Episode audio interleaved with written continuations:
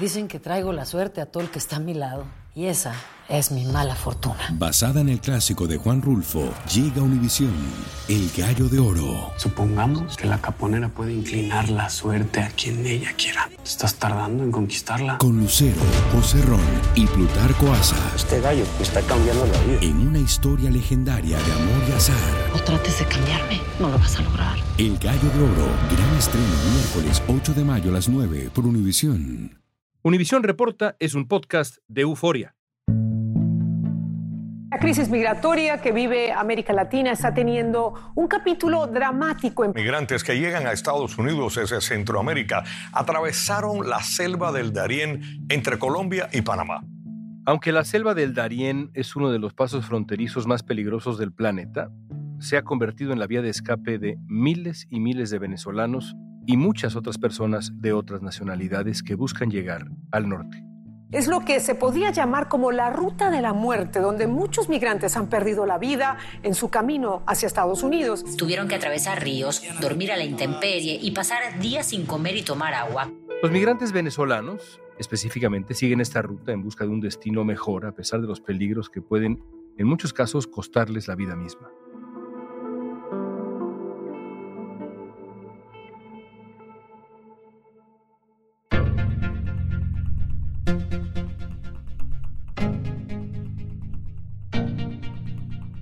Según el gobierno de Panamá, casi 30.000 venezolanos atravesaron la selva del Darién entre enero y junio. La cifra es 10 veces más alta que la de todo el año anterior. Hoy vamos a platicar con el periodista César Batis para tratar de entender qué ha provocado que miles de venezolanos decidan salir de su país por la selva del Darién, qué pasa durante este trayecto y por qué esa región es tan peligrosa. Los llamados coyotes de esa ruta son personas a las que vinculan con el cartel del Golfo, narcotraficantes que encontraron un negocio más ampliado. También conoceremos la historia de Giacomo Díaz, un venezolano que decidió atravesar la selva para buscar nuevas oportunidades arriesgando su propia vida. En mi vida había visto tantas personas muertas, muchas personas muertas, nunca me imaginé en mi vida que me iba a tocar ver este tipo de escenario. Hoy es lunes 8 de agosto. Soy León Krause y esto es Univisión Reporta.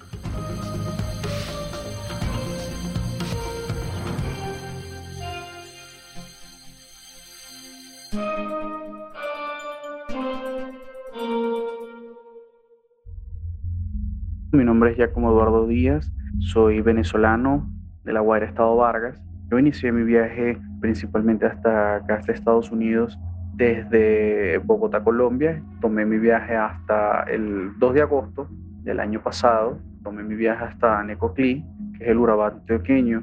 De Necoclí tuve dos días. En ese tiempo había un éxodo muy grande de haitianos y de allí, de Necoclí, me pude embarcar en una lancha por turbo, de turbo hasta Capurganá y una vez ya que llegué a Capurganá, esperé unos días que nos seguían por la parte de la selva, pero la parte colombiana, y ellos nos cobraron un grupo de venezolanos, éramos alrededor de 42, quizás un poquito más, 150 dólares cada uno. Si nosotros pagamos nos entramos por el lado de Colombia a Panamá por una parte que le llaman La Miel o una parte que se llama Puerto Valdía. Hasta allí nos llevaron, cerca de Puerto Valdía, y de allí en adelante seguimos solo toda la selva. Ya como Eduardo Díaz, de 37 años, vivía con su esposa y sus tres hijos en la ciudad costera de La Guaira. Es estilista, pero la crisis económica de Venezuela lo llevó a dedicarse a otros oficios como vendedor de repuestos de autos. Entre los problemas políticos, sociales y la falta de dinero, la vida en Venezuela se hizo simplemente insostenible para Giacomo y decidió buscar oportunidades en Estados Unidos. Ahora, al no tener visa ni recursos, tuvo que emprender el viaje a través de la selva del Darién, uno de los pasos fronterizos más peligrosos de América Latina y del mundo, ubicado entre Colombia y Panamá. En la travesía cayó mucha lluvia, una pareja de haitianos que estaba con nosotros, que tenía una niña de nueve meses, la mujer se la lleva al río. Intenté por todos los medios intentar ayudarlos, salvarla, pero no pude, solo alcancé con una cuerda a tirarme al río y agarrar al papá de la niña, a la niña, a la bebé, y pues la señora más no la conseguimos nunca más. pues como que se la tragó el río. Ya llevamos cinco días en la selva, estaba cayendo la noche, nos asaltan cuatro personas, cuatro tipos armados. De los cuatro tipos armados, habían otros tipos más armados dentro de la espesura, dentro del monte. Nos robaron a todos, después que nos robaron a todos, nos requisaron a todos, escogieron unas chicas del grupo, entre esas chicas estaba una muchachita de 13 años, violaron a la niña, después ellos se fueron, continuamos nuestro camino dos días más. Cuando llegamos al tercer día de camino, nos volvieron a soltar. Tuve que yo pedirle a algunos que se veía como que era el jefe del grupito, pedirle que por favor, que nosotros ya estábamos muy desgastados, teníamos muchos días ya en la selva, que teníamos muchos días ya en la selva, que no nos hicieran nada, que ya no teníamos que nos robaran, que no los golpearan, que estábamos muy desgastados, teníamos días sin comer. Giacomo logró recorrer las 124 millas del trayecto a través de la selva enfrentando ataques y asaltos de grupos de indígenas armados, viendo el horror a su alrededor. Esto hasta que llegó a un campamento de ayuda humanitaria para migrantes. Es triste y terrible lo que se vive en la selva de Panamá, muchas veces bajo la veda impune del ejército de Panamá, porque ellos mismos dicen que no pueden hacer nada contra los indígenas, porque ellos son como intocables en Panamá. Y allí es sin ley. Muchas personas muertas vi en el camino, demasiadas personas muertas. En mi vida había visto tantas personas muertas. Muchas personas muertas. Nunca me imaginé en mi vida que me iba a tocar ver ese tipo de escenario. Una vez llegamos al campamento Bajo Chiquito, este, pude decirle a uno del Senafrón que nos toman los nombres para tomar la lancha para ir al segundo campamento que nos sacan ya más para la ciudad, para los campamentos de la OIM. Yo le comento que lo que nos sucedió, le relato lo que nos sucedió. El tipo del ejército nos dice, no comenten más nadie aquí, no le digan más nada, porque aquí corren peligro. En la noche, cuando estén durmiendo, pueden desaparecer. Que quédense tranquilos, mañana van a agarrar su lancha y mañana se van y salen de aquí. Hoy, Giacomo Eduardo Díaz vive en Utah y trabaja como jardinero Está agradecido con su nueva vida y está haciendo trámites para que su esposa y sus hijos también puedan venir a vivir a Estados Unidos con él. Sin embargo, los recuerdos del viaje a través de la selva del Darién lo persiguen todavía. Todavía me cuesta dormir. Revivo esas imágenes una y otra vez. Un médico me diagnosticó que, me, tenía desorden postraumático. En mi vida nunca había sufrido algo así, pues ajeno, algo ajeno, ¿no?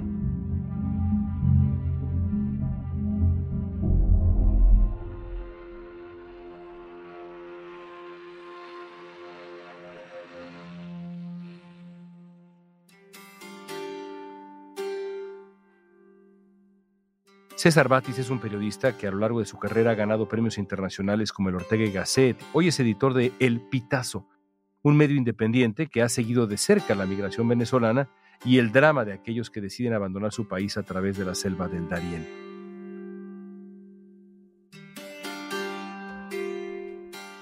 César, ¿de qué tamaño ha sido el éxodo venezolano en los últimos años? El éxodo venezolano en estos momentos, de acuerdo a la Organización de los migrantes de la ONU, estamos hablando de más de 6 millones de venezolanos que han salido del país. La OIM establece en esa cantidad un poco más de 6 millones de venezolanos que han migrado de Venezuela. Y esta es una migración que ha tenido varias etapas. Una posterior al golpe de Estado de abril del 2002, la segunda después del año 2006, el triunfo de Hugo Chávez en las elecciones presidenciales. Luego viene una migración cuando muere Hugo Chávez, gana Nicolás Maduro en el 2014 y a partir del 2017 el éxodo es mucho mayor y por eso hoy estamos hablando un poco más de 6 millones de venezolanos que viven fuera de Venezuela. ¿Por qué se están yendo los venezolanos en estos números tan dramáticos? La situación política, económica, social del país. Algo tan sencillo como que un día cualquiera pases 12, 24, 36, 48 horas sin luz, que no haya servicio de agua regularmente en tu casa, que no tengas la posibilidad de contar con cuidados sanitarios adecuados, que escasee el trabajo y el trabajo que hay es muy mal remunerado, que un jubilado después de trabajar 20, 25 años, 30 años, que la liquidación que reciba sea el equivalente a una o dos cenas lujosas en un restaurante de Caracas. Eso, por supuesto, desilusiona, desespera y lleva a que algunos se planteen la migración. Y se la planteen en circunstancias bastante complicadas, migrando sin documentos, migrando sin tener los papeles adecuados para poder eh, salir del país. Incluso algunos sin el pasaporte actualizado, pues no había pasaporte, hasta hace muy poco era muy difícil sacarse pasaporte. A ellos súmale algo que yo creo que es trascendental y es muy importante, la falta de esperanza. Nuestros jóvenes no tienen esperanza de un futuro claro, al menos como el que tuvieron sus padres de poder obtener una vivienda, un carro, un trabajo estable que le permitiera lograr este ascenso social a aquellos que vienen de clases muy pobres. Y bueno, y todo esto hace un conglomerado de situaciones que llevan al venezolano a pensar en la migración como una solución. La mayoría busca emigrar hacia el norte, hacia Estados Unidos, aunque también hay migración en números considerables hacia Sudamérica, hacia el sur. Es así, incluso podemos decir que a partir del año 2014 y 2017, en esos dos últimos éxodos fuertes, buscaban como opciones los países de Sudamérica y quedaba Estados Unidos como una opción para que tuviera visa hasta el 2019. No era una solución muy pensada por el venezolano atravesar el Río Grande y presentarse en la categoría de asilo en la frontera de Texas y quedar detenido en una prisión del ICE. No, esa no era una opción. La opción era, si tenías la visa, llegabas a Estados Unidos y te quedabas allá y solicitabas el asilo. Ahora no. Este año el gobierno de México comenzó a exigir una visa a los venezolanos que deseen entrar en el país. Entre los requisitos para obtener la visa está demostrar solvencia económica. La medida fue tomada precisamente para frenar el paso de migrantes que buscaban llegar hasta Estados Unidos.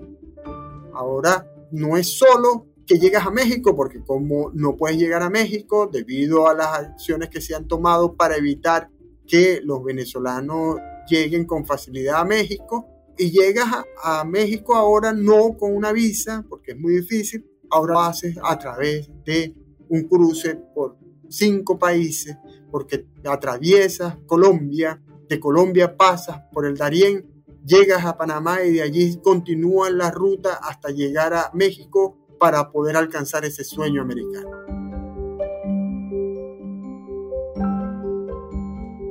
¿Por qué es tan peligrosa la selva del Darién?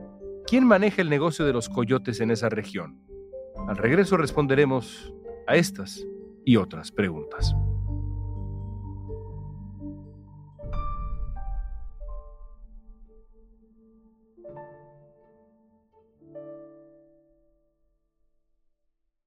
Dicen que traigo la suerte a todo el que está a mi lado. Y esa es mi mala fortuna. Basada en el clásico de Juan Rulfo, llega Univisión, El Gallo de Oro. Supongamos que la caponera puede inclinar la suerte a quien ella quiera. ¿Estás tardando en conquistarla? Con Lucero, José Ron y Plutarco Asa. Este gallo está cambiando la vida. En una historia legendaria de amor y azar. No trates de cambiarme, no lo vas a lograr. El Gallo de Oro, gran estreno miércoles 8 de mayo a las 9 por Univisión.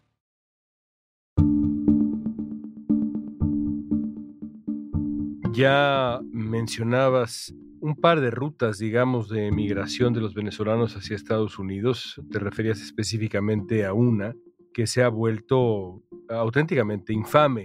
¿Por qué es tan peligrosa la selva de Darién entre Colombia y Panamá? Bueno, para explicarlo, debo dar unos datos. Se informó del fallecimiento del venezolano número 14 en lo que va del año 2022 la persona que falleció a consecuencia de un infarto. Recientemente tuvimos la información de dos venezolanas que fueron abandonadas y que gracias a datos aportados por otros venezolanos, el ejército panameño lo pudo encontrar en la selva del Darién.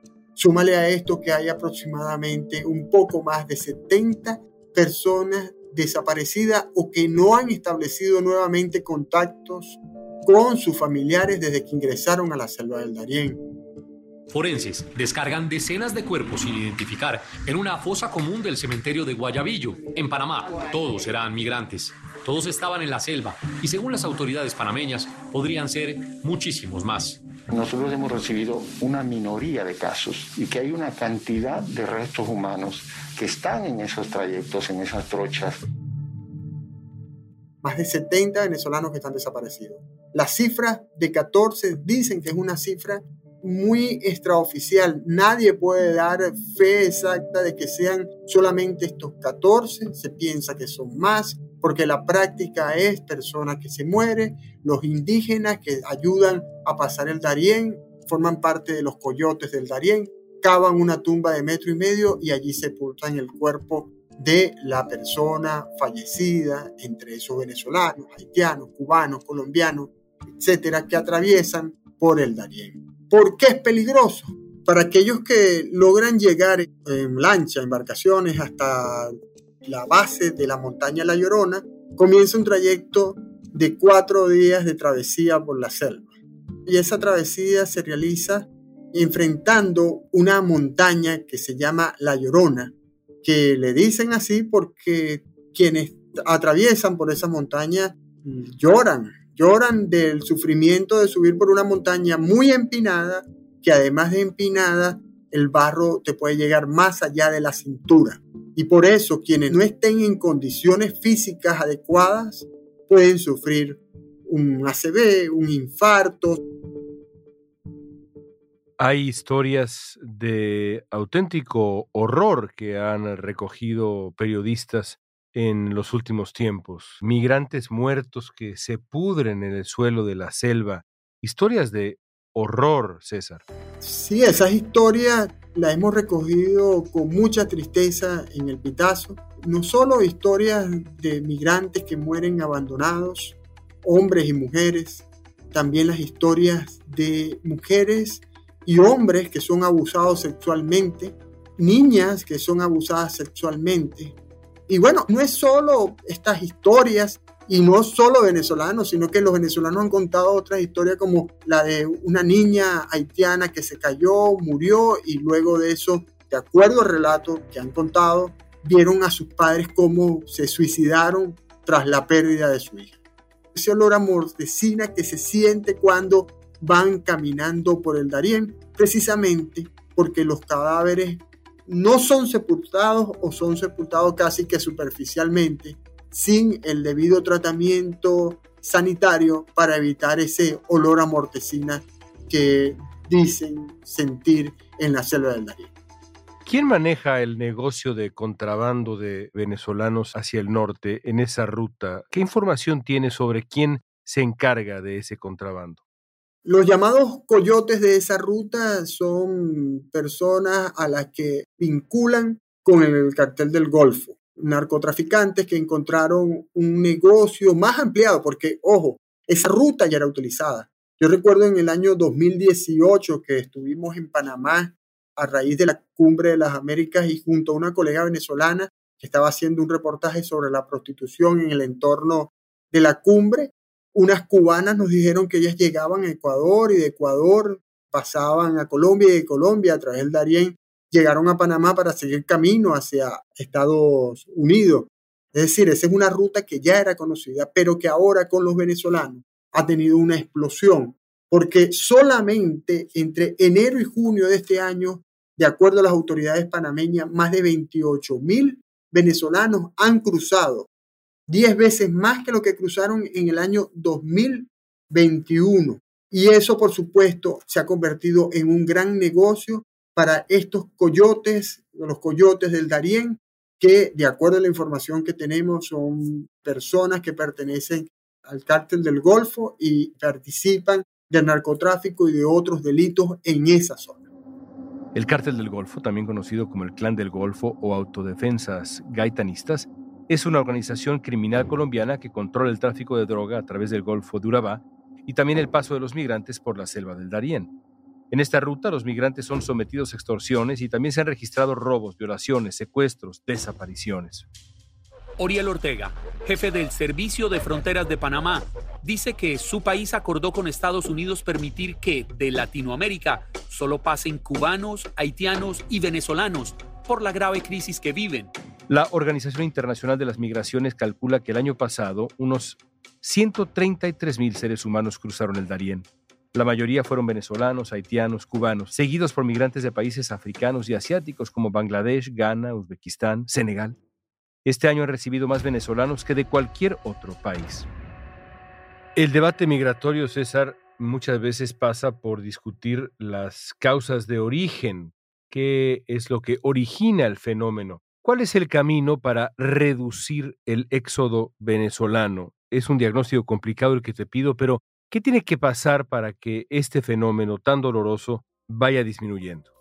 Yo creo que lo primero que tiene que regresar es la esperanza. La esperanza implica muchas cosas. La esperanza significa que vas a tener agua, que vas a tener electricidad, que vas a tener salud, que vas a tener un mejor salario, que tendrás la oportunidad de adquirir una vivienda, de adquirir un vehículo, de ascender socialmente, como estábamos acostumbrados los venezolanos. El venezolano que trabajaba, que se esforzaba, que todas las mañanas se paraba a las 5 de la mañana tenía la posibilidad de ascender socialmente. Para que ocurra eso, sin lugar a duda, debería haber un cambio político. Y allí es donde digo que el tema de la desesperanza no es solo un asunto de que al gobierno de Nicolás Maduro esté convencido de gobernar sobre las cenizas de un país. También hay una gran responsabilidad de la oposición que no ha sabido dibujar ese camino de esperanza para que los venezolanos digan hay que quedarse en el país. Hay otros temas de seguridad, de extorsión, una cada día creciente extorsión. Hay zonas del país donde tú no puedes arreglar una casa, pintar tu casa sin que te toquen la puerta y te digan tienes que pagarle al delincuente de la zona para poder seguir haciendo eso. Hay zonas del país donde el comerciante le paga a la alcaldía, a la policía municipal, la nacional, la policía científica, la policía política para poder mantener su negocio. Vemos que sí, hay unas burbujas de mejora económica en el país, pero esas no son definitivas porque esas burbujas económicas lo que implica es que tú para disfrutar de esas burbujas económicas debes tener altísimos ingresos en dólares y resulta que no todo el mundo lo tiene. Seguridad, esperanza, futuro, lo básico, lo básico. César, gracias por tu tiempo, un placer de verdad escucharte. Gracias. Bueno, gracias a ti, León.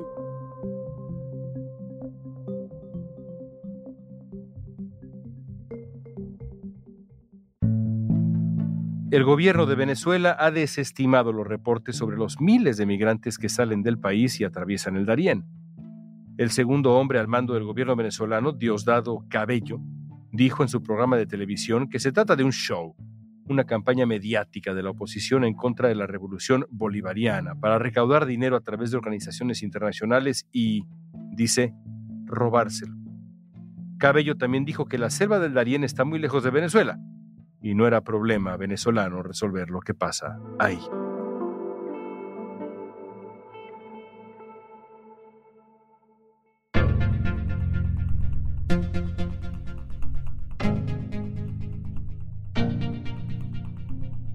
Esta pregunta es para ti. Si te vieras obligado a tomar una decisión de ese calibre, ¿serías capaz de cruzar un sitio como el Darién para buscar una vida mejor? Usa la etiqueta Univisión Reporta en redes sociales y danos tu opinión en Facebook, Instagram, Twitter o TikTok. Si te gustó este episodio, síguenos y compártelo con otros. En la producción ejecutiva, Olivia Liendo. Producción general, Isaac Martínez. Producción de contenidos, Mili Supan. Asistencia de producción, Débora Montaner. Música original de Carlos Jorge García, Luis Daniel González y Jorge González. Soy León Krause. Gracias por escuchar Univisión Reporta.